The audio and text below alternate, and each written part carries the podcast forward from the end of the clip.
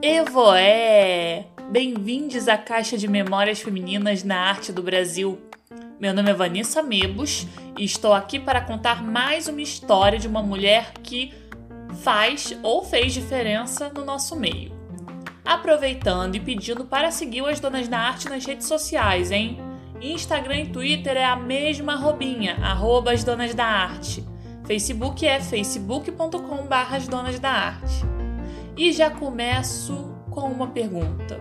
Você sabia que a primeira mulher a escrever um romance no movimento romântico brasileiro foi uma mulher negra e nordestina?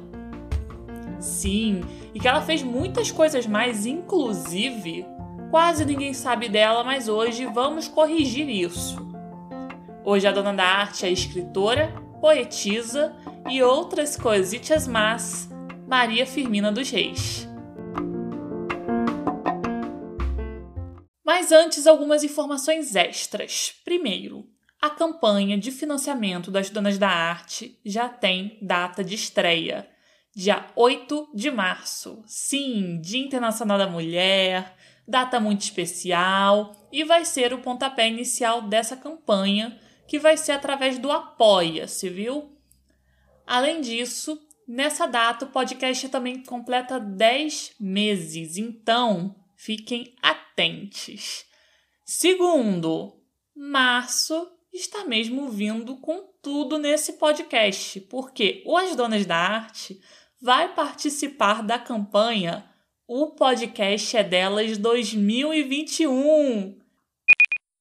Olá, aqui quem fala é a Domênica Mendes e eu estou aqui para te convidar para participar da campanha hashtag O Podcast é Delas 2021. Como já fazemos as cinco edições, o nosso compromisso é de promover a maior inclusão e promoção de mulheres na Podosfera. Para isso, te convidamos a chamar uma ou mais mulheres para gravar um episódio com você. Melhor ainda, que tal convidar uma mulher que nunca gravou podcast antes? Se inscreva e saiba todas as novidades desse ano em o podcastdelas.com.br. A gente está esperando por você.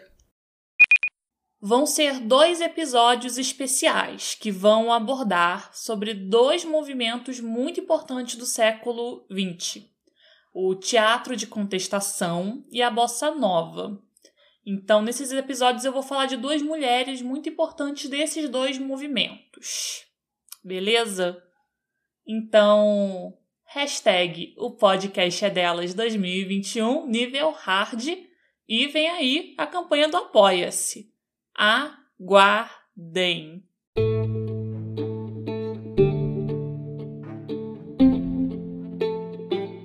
Maria Firmina dos Reis nasceu em São Luís do Maranhão em 11 de março de 1822. Filha de Leonor Filipa dos Reis, mãe solo. Imagina, né? Uma mãe solo em pleno século XIX. E aí você imagina o caso da Leonor, que era uma mulher negra, ex-escrava, alforriada, do comendador Caetano José Teixeira, que era comerciante e proprietário de terras da região. O pai da Maria Firmina era João Pedro Esteves, homem de posses que foi sócio do Caetano José Teixeira. Aos cinco anos de idade, a mãe da Maria Firmina faleceu e ela teve que se mudar para a vila de João José de Guimarães, no município de Viamão, situado no continente e separado da capital pela Baía de São Marcos o acolhimento na casa de, da tia materna dela é, seria um ponto crucial para a sua formação. E quando eu falo formação, é porque ela se formou professora e exerceu por muitos anos um magistério, chegando a receber o título de mestra régia. Eu fiquei curiosa para saber o que era mestra régia, na verdade, maestra régia mas não encontrei informações sobre o que significaria esse título. Imagino que seja algo bem importante e que reflete a dedicação da Maria Firmina como professora. Em 1847, com 25 anos, Reis vence o concurso público para a cadeira de instrução primária da cidade de Guimarães, no Maranhão, conforme registra o seu biógrafo de o biógrafo que se chama Nascimento Moraes Filho, em 75. Mas Maria Firmina era uma mulher de múltiplos talentos e ela sabia disso. Tanto que sua atuação foi para além das salas de aula. Sua outra grande paixão era escrever. E assim a escritora foi presença constante na imprensa local, publicando poesia, ficção, crônicas e até enigmas e charadas. Segundo Zaidé Musart, Abre aspas. Maria Firmina dos Reis colaborou assiduamente com vários jornais literários, tais como A Verdadeira Marmota, Semanário Maranhense, O Domingo, O País, Pacotilha, O Federalista e outros. Fecha aspas. Nessa época, ela colaborou muito com um periódico chamado O Jardim das Maranhenses, que era voltado ao público feminino, com textos e poemas. Tem um artigo que eu encontrei na revista Aedos, que pertence ao Programa de Pós-Graduação em História da Universidade Federal do Rio Grande do Sul, escrito pela Natália Lopes de Souza, chamado A Experiência Editorial de Maria Firmina dos Reis no periódico O Jardim das Maranhenses. É um artigo muito bacana que eu vou deixar linkado na descrição do episódio e mostra toda essa experiência da Maria Firmina com um veículo de imprensa. Mas vamos para a faceta escritora de Maria Firmina. Afinal, se posso definir essa mulher com uma palavra, essa palavra é pioneira. Ela foi a primeira mulher a escrever um romance romântico. A escritora ela trouxe a público três narrativas de ficção nessa época: Úrsula, de 1859, seguramente o primeiro romance publicado por uma mulher negra em toda a América Latina, e o primeiro romance abolicionista de autoria feminina da língua portuguesa, no qual aborda a escravidão a partir do ponto de vista do outro. A estreia literária de Maria Firmina dos Reis ocorreu em 1859 com a publicação do seu romance Úrsula. E inicialmente o romance ele tinha sido anunciado como é, pertencente a uma maranhense. O pessoal não falou nem o nome da, dela. Ela simplesmente estava na vanguarda e sequer citaram o nome dela. Um absurdo. Os, os jornais do periódico só enfatizavam ser a estreia de uma jovem talentosa maranhense na imprensa. Só depois, mais tarde, os mesmos jornais começaram a noticiar que o romance em questão pertencia a uma professora pública chamada Maria Firmina dos Reis. Como eu já disse, Úrsula foi o primeiro livro da era romântica escrito por uma mulher, além de, ter, de ser um precursor dessa narrativa de viés abolicionista, bem antes de Castro Alves e Companhia Limitada. Vanguarda. O romance ele trata da trágica história de amor entre dois jovens, a pura e simples Úrsula e o nobre bacharel Tancredo, e aparentemente é uma clássica história de amor impossível, como muitas do seu tempo, bem amor romântico e tal. Porém, logo se nota pelo tratamento dado aos personagens negros, às mulheres e à escravidão, que as preocupações presentes no romance são outras. Eu vou dar uma explicadinha de como, de como foi a situação, como era a situação do, da literatura brasileira na época. O romantismo ele teve três gerações: a fase ufanista, o mal do século, que tinha o mal do século tinha tudo a ver com uma crise de valores, com direito ao pessimismo, adoração da morte, a fase bem pesada o fanista ele tinha aquela coisa de resgatar o nacional, então falava muito sobre romance indianista, sabe? Falar sobre os, as origens do Brasil, os índios. E a terceira fase, a do condoreirismo, que é voltada ao social e focada no abolicionismo e o ideal republicano. Foi o boom dessa fase foi no finalzinho do, do século XIX. E a Maria Firmina, muito à frente do seu tempo, já estava nessa vibe em 1859, na metade do século. Então, tinha toda essa coisa de amor impossível, de tragédia no romance dela, mas a, a luta abolicionista ela já estava lá. E eu vou ler um trecho para vocês terem o gostinho.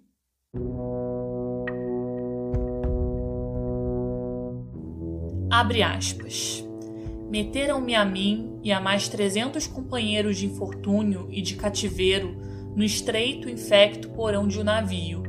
Trinta dias de cruéis tormentos e de falta absoluta de tudo quanto é mais necessário à vida.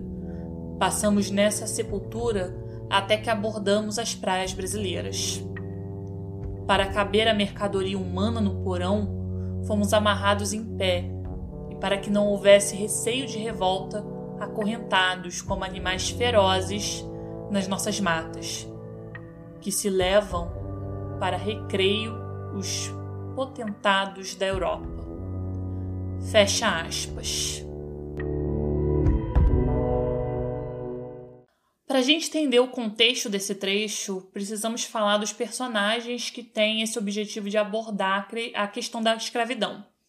O personagem Antero é um escravo de idade mais avançada e de bom coração. Na história, ele atua como guarda da casa do comendador Fernando. Sua figura é mostrada em apenas alguns momentos característicos e específicos da história, mas isso não significa que ele tenha pouca importância na obra. Em sua aparição principal, o escravo leva o personagem Túlio, que é um prisioneiro, para um quarto úmido e nauseabundo como descreve o próprio texto.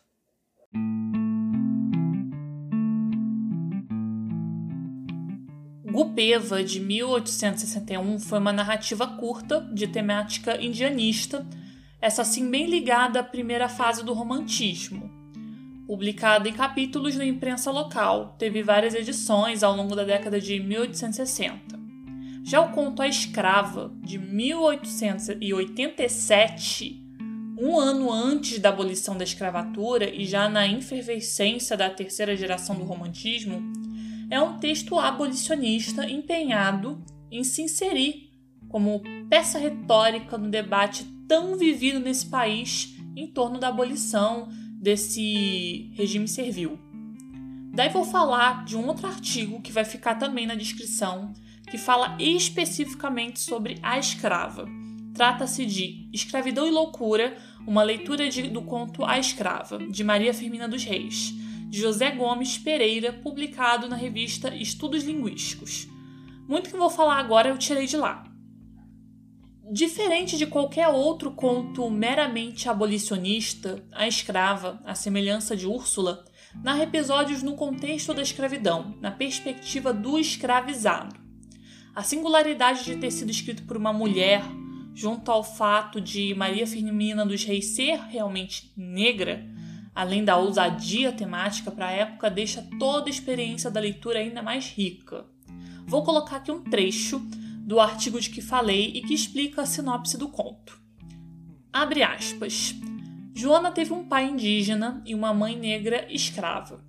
O pai dela, com muito esforço, compra a liberdade da filha Após a morte dele, a menina Joana é escravizada. Nesse momento, a mãe dela percebe que ela e o marido, sob o julgo do analfabetismo, foram enganados quando deram crédito à palavra do senhor Tavares, senhor de engenho escravocrata. O papel escrito, representando a alforria de Joana, na verdade não possuía valor legal nenhum.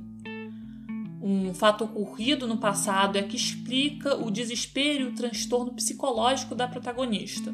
Seus dois filhos, Carlos e Urbano, que eram gêmeos, foram aos oito anos de idade violentamente separados dela e vendidos a um traficante de escravos que os levou ao Rio de Janeiro, de onde nunca mais voltaram. Após o fato, Joana enlouquece, tendo apenas a companhia do filho Gabriel. Fecha aspas. Além de escritora, Maria Firmina também era poetisa. Ela publicava muitos poemas na imprensa. O livro de poemas Cantos à Beira-Mar, cuja primeira edição é de 1871, trazia textos marcados por forte inquietação e por uma subjetividade feminina por vezes melancólica, diante da realidade oitocentista, trazendo a vivência da mulher negra naquela época.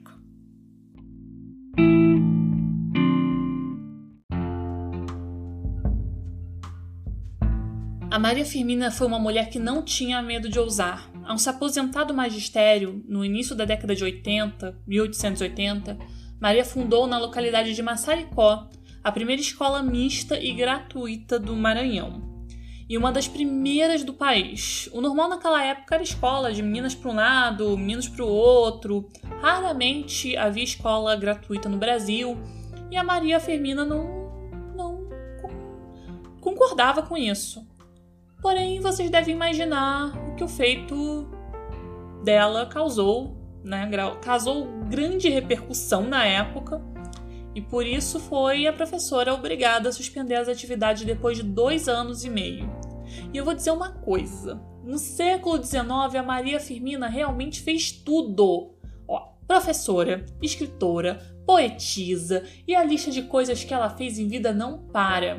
Ela atuou como folclorista, na recolha e, e, preservação de textos da cultura e da literatura oral, e também como compositora, sendo responsável, inclusive, pela composição de um hino em louvor à abolição da escravatura. Sim, ela compôs um hino. E eu vou dar. Ai. Vou dar uma parada para você que tá me ouvindo, tomar fôlego e levantar esse queixo que com certeza tá caído nesse momento. Então, em 1888, ano da abolição da escravatura, ela compôs o Hino à Liberdade dos Escravos, letra e música. Gente, eu não achei a música no YouTube, infelizmente. Se alguém tiver me ouvindo, souber um lugar que eu tenha acesso à, à letra e à música, à canção, me fale, porque eu fiquei super triste de não ter achado. Eu achei, na verdade, um vídeo de um aluno do ensino médio declamando o hino e é muito fofo. Eu vou deixar o link no Twitter. Se você ainda não estiver seguindo o arroba as donas da arte, me faça esse favor, porque você está comendo mosca. Se, todo mundo já, já sabe, eu já falei no início do episódio, eu vou repetir. O Twitter e o Instagram é a mesma arrobinha, arroba as donas da arte. Enfim, é, a Maria Firmina dos Reis ela faleceu em 1917, aos 95 anos. Conta-se que ela morreu pobre cega no município de Guimarães. Isso é muito triste, porque ela tinha múltiplos talentos, o Brasil todo deveria conhecer a história dessa mulher, é um absurdo. Eu acabei de falar o quanto essa mulher era incrível e as pessoas não terem é, o acesso, sabe? A, a arte dela é algo um absurdo, mas a gente já imagina o porquê de todo esse esquecimento. Mulher, negra, nordestina. É injusto. Simplesmente injusto, muito injusto. Infelizmente, muitos dos documentos do arquivo pessoal dela se perderam e até o momento não se tem notícia de nenhuma imagem sua digna de credibilidade. Inclusive, circula na internet uma foto de uma escritora gaúcha chamada Maria Benedita Bormann, pseudônimo Délia, como se fosse da autora maranhense. Uma imagem muito vinculada, inclusive. Eu quase peguei essa imagem para vitrine, mas é impressionante, nem a imagem dela é resgatada. Porém, em 2017, com o centenário da morte da Maria Firmina, os livros dela foram relançados. Úrsula, já na sétima edição, trazendo em apêndice o conto A Escrava, de 1887, Gupeva, na sexta edição, além de Cantos à Beira-Mar, volume de poemas novamente disponível em publicação da Academia Ludovicense de Letras em São Luís, organizada pela pesquisadora Dilerci Aragão Adler. E uma observação ano que vem, próximo dia 11 de março, sem ser esse ano, 2022, ela vai fazer 200 anos é, de nascimento, a Maria Firmina. No mesmo ano, 2017, foi lançado o volume crítico Maria Firmina dos Reis, Uma Missão de Amor, também de autoria da Dilerci Aragão Adler, em que a pesquisadora divulga documentos até então inéditos, encontrados no Arquivo Público do Maranhão, tão, é, dando conta da verdadeira data de nascimento da autora. 11 de março de 1822, é, havia uma confusão com a data de batismo dela, e agora a gente sabe a data de nascimento certinha, como eu já tinha dito no iníciozinho do episódio. A Maria Firmina merece ter a, a memória dela resgatada. É, ela, ela merece ser exaltada, essa mulher. Ela foi uma mulher revolucionária, um dos maiores nomes da história do romantismo no Brasil. E assim, um dos maiores nomes do romantismo brasileiro foi uma mulher negra e nordestina. E precisamos corrigir essa falha absurda que foi invisibilizar a Maria Firmina dos Reis. Existem diversas ilustrações da Maria Firmina espalhadas pela internet. Uma das que eu gostei muito foi a que está na vitrine do episódio. Ela foi feita pelo artista maranhense Val Paixão. Ele, inclusive, autorizou que a imagem fosse utilizada e olha, muito, muito, muito obrigada. Se quiser seguir ele no Instagram, você pode encontrá-lo como arroba val paixão. O val é com W. Arroba val paixão.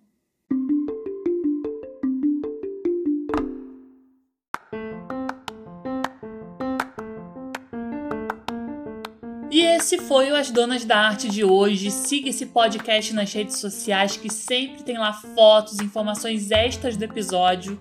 E já marca na agenda o dia 8 de março, que vai ser o início da campanha no Apoia-se, hein? E o dia 5 e 19 de março, que é o dia dos episódios especiais da campanha O Podcast é Delas 2021. Muito obrigado pela companhia. Eu espero que a sua experiência tenha sido maravilhosa. Beijos!